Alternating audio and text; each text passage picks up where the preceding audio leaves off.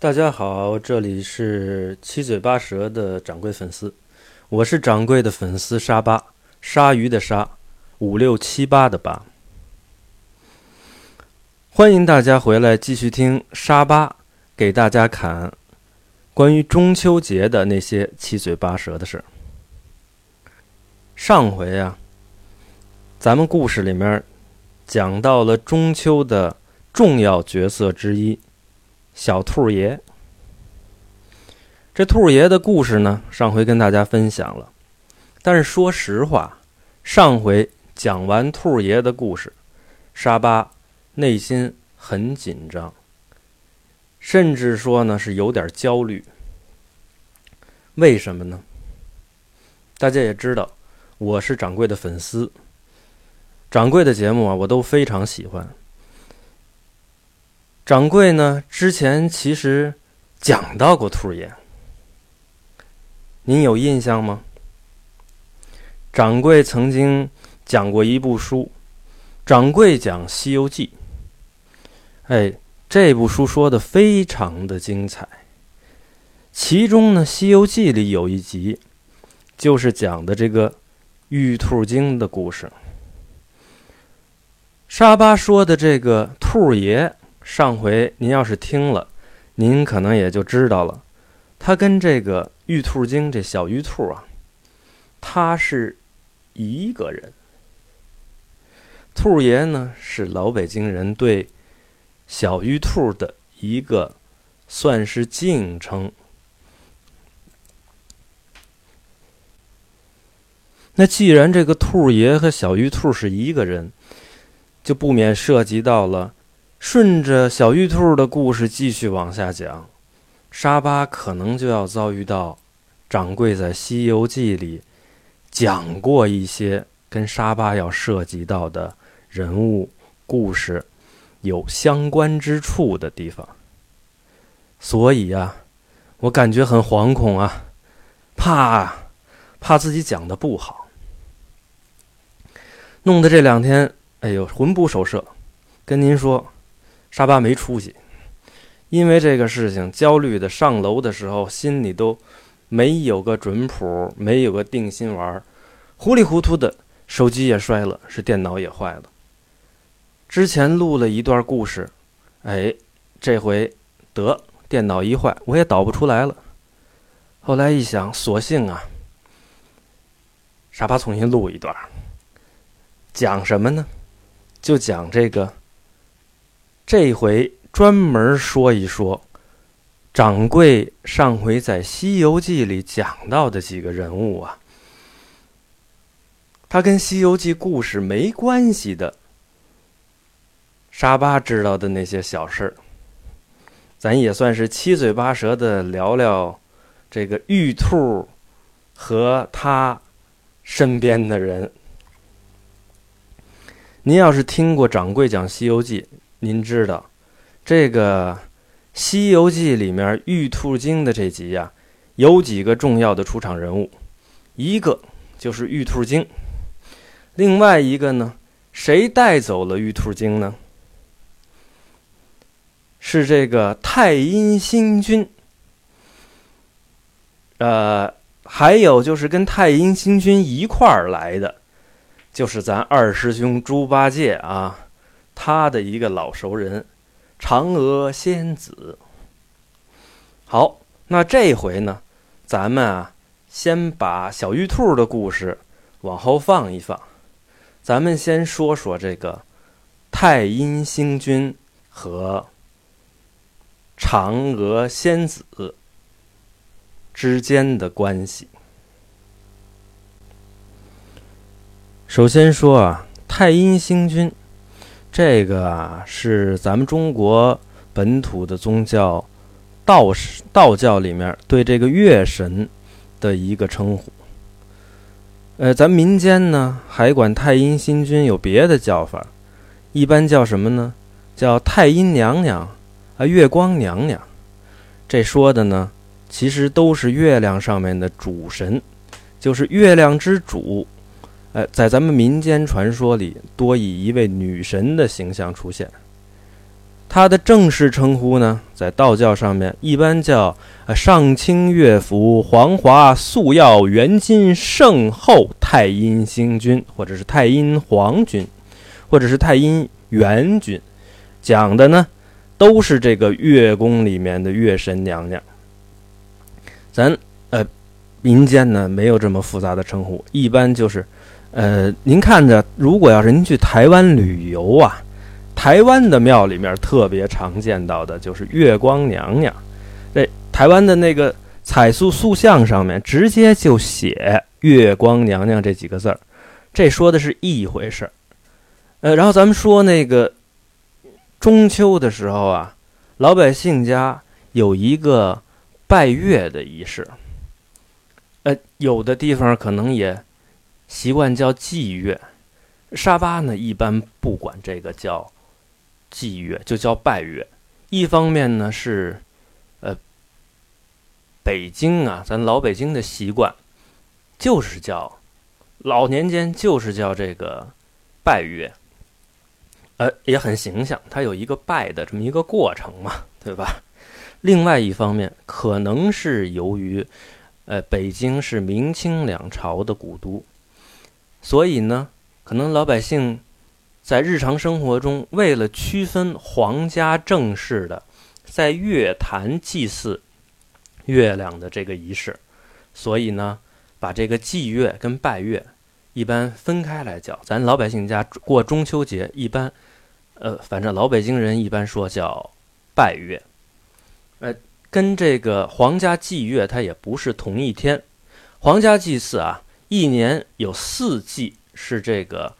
分别祭这个天、地、日、月，其中呢，祭月亮的这一天是两分里面的春分、秋分里面的这个秋分这天来祭月。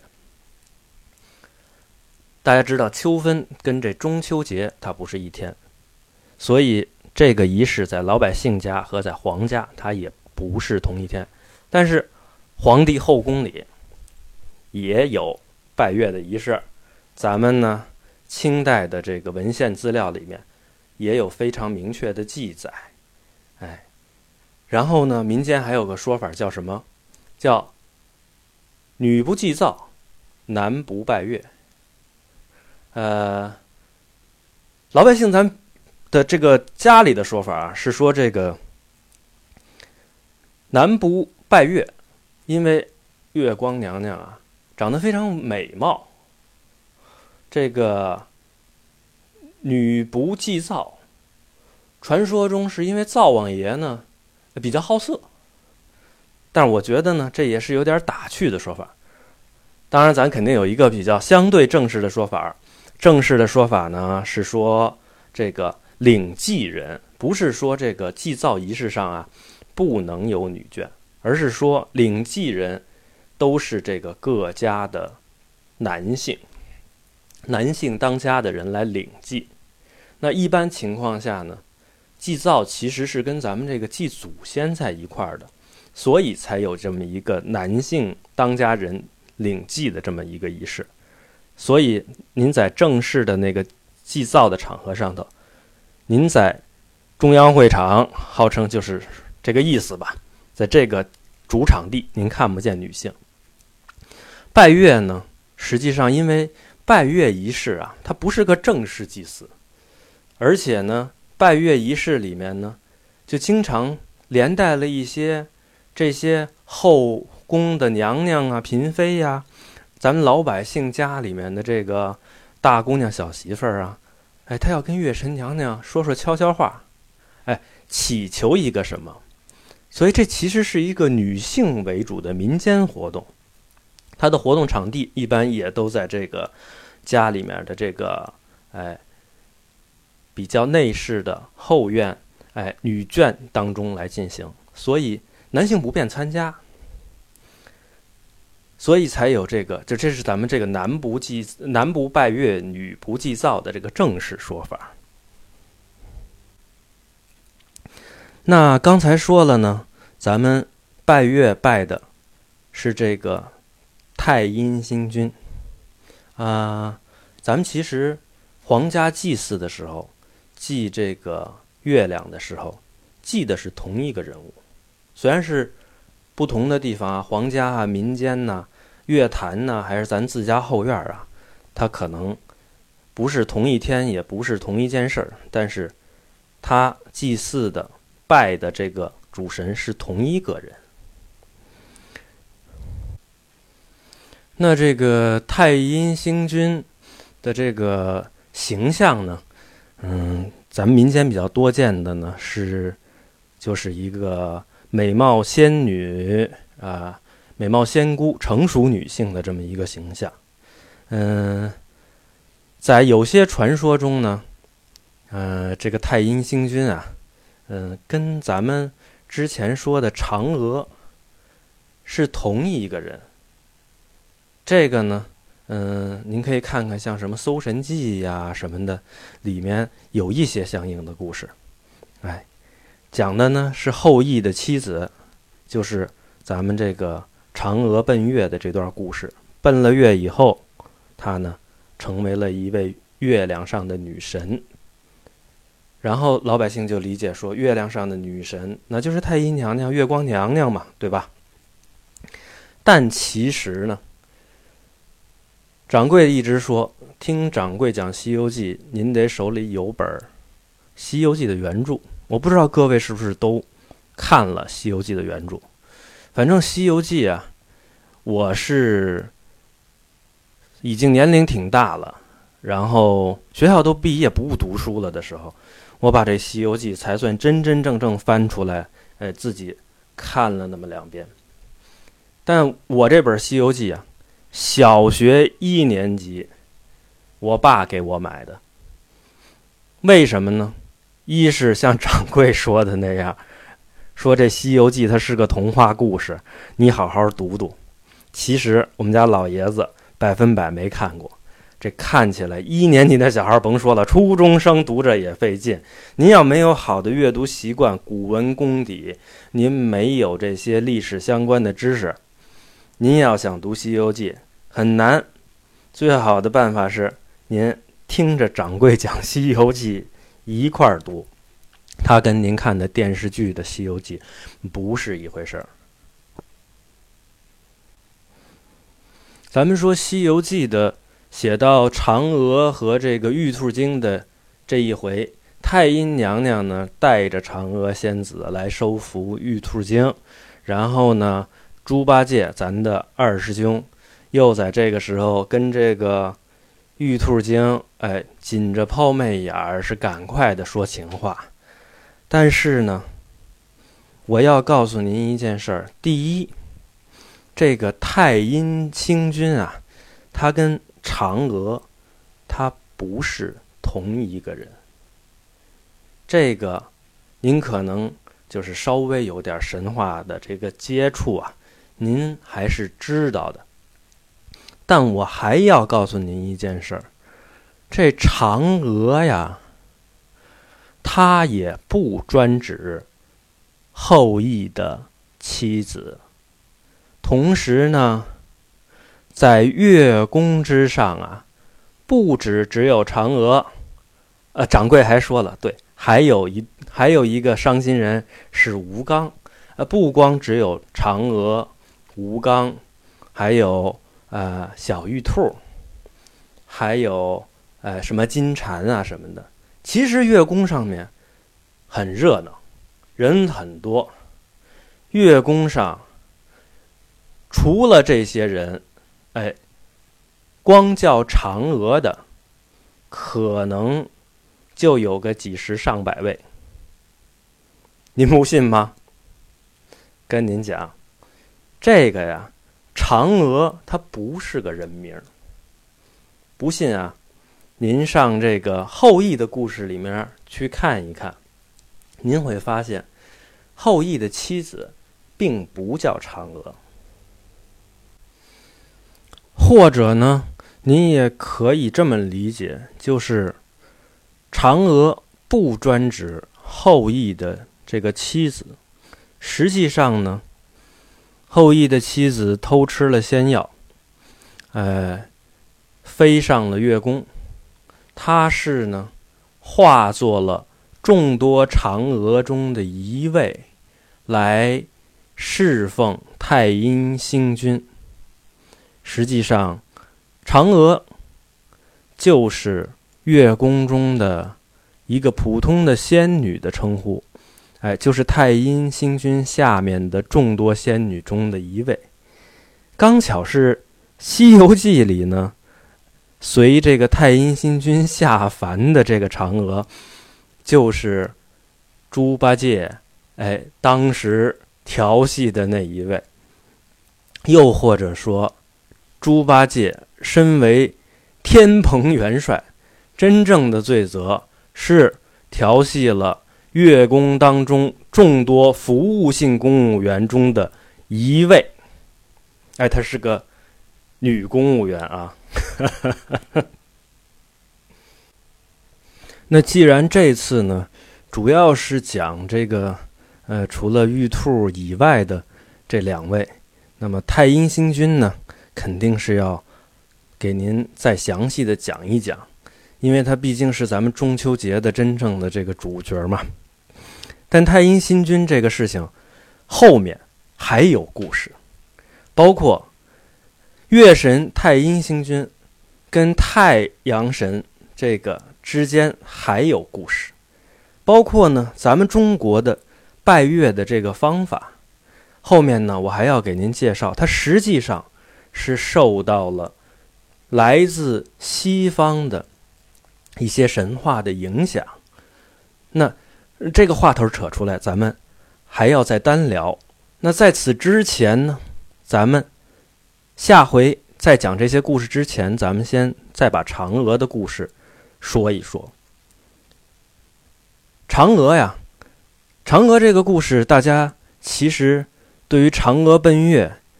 可能已经听的耳朵里头长茧子了，咱可能很小的时候就听过这个神话故事，但实际上呢，今天沙巴很简单的给您讲一个，呃，可能以前您没听说过的嫦娥奔月的版本。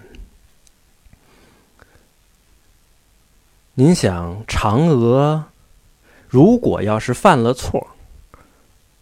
偷吃了后羿的神药，那么应该受到惩罚呀。实际上，大家知道，在嫦娥奔月的这个故事里面，嫦娥没受到什么惩罚啊。当然了，嫦娥呢有一个受到惩罚的版本，掌柜也讲过了，说嫦娥晚上，哎，要变成这个小白兔，说这个嫦娥跟玉兔就是一个人，啊，来捣药作为惩罚。另外呢，就是嫦娥跟后羿后来不是两地分居了吗？听说过两地分居故事的，还有上回我给您挖过一个坑，就是七仙女儿牛郎织女的故事。这个呢，咱们都到太阴星君的故事里面慢慢的给大家讲。哎，但是呢，其实这些惩罚都不算重。您要知道，如果要是啊。犯了这么大的，本来要让这个后羿飞升天空的这个药被嫦娥偷吃了，这么大的错，这惩罚似乎太轻了，对吧？那么其实可能是因为啊，宋人以后，宋朝以后啊，就是大家对于这个女性的文学形象。逐渐倾向于这样的一种唯美的啊，喜欢这个把青春永驻，因而会去做一些蠢事等等的这一类型的文学形象，逐渐的开始被大家所接受和喜欢。所以呢，这个大家经常听说的这个版本的嫦娥奔月的故事，其实形成的比较晚。在此之前。嫦娥奔月的故事是这样的：在古老的部落时代，天空中有十个太阳，大地被太阳烤得火热，人类无法耕种，即将灭亡。大英雄后羿在这时出现，用神箭射下了九颗太阳，从而拯救了人类。天帝为了感谢后羿，奖励给后羿一盒仙药。但是随着后羿在人类部落中影响力的增加，越来越多的部落投靠后羿，这给旧贵族原有的当权者造成了威胁。于是乎，一群叛乱的部落首领带领叛军，在后羿出猎的时候偷袭了后羿的大本营。后羿的妻子。为了保住后羿的这盒神药，在乱军当中，不得已把这盒神药吞进了腹中。由于药物过量服用产生的副作用，后羿的妻子身体变得越来越轻，从此升上天空，与后羿两地分别。后羿的妻子后来升上月宫。成为服侍月神的众多女性仙子之一，称作嫦娥。天帝和众神为了安抚后羿，弥补这一无法挽回的可怕的结果，设定了每年后羿和他的妻子能够在天庭相会一次，以慰藉后羿。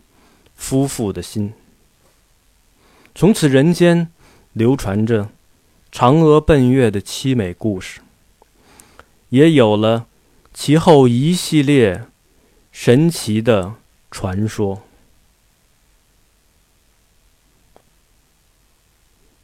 好，这里是七嘴八舌的掌柜粉丝，我是沙巴，感谢大家收听，我们下次再见。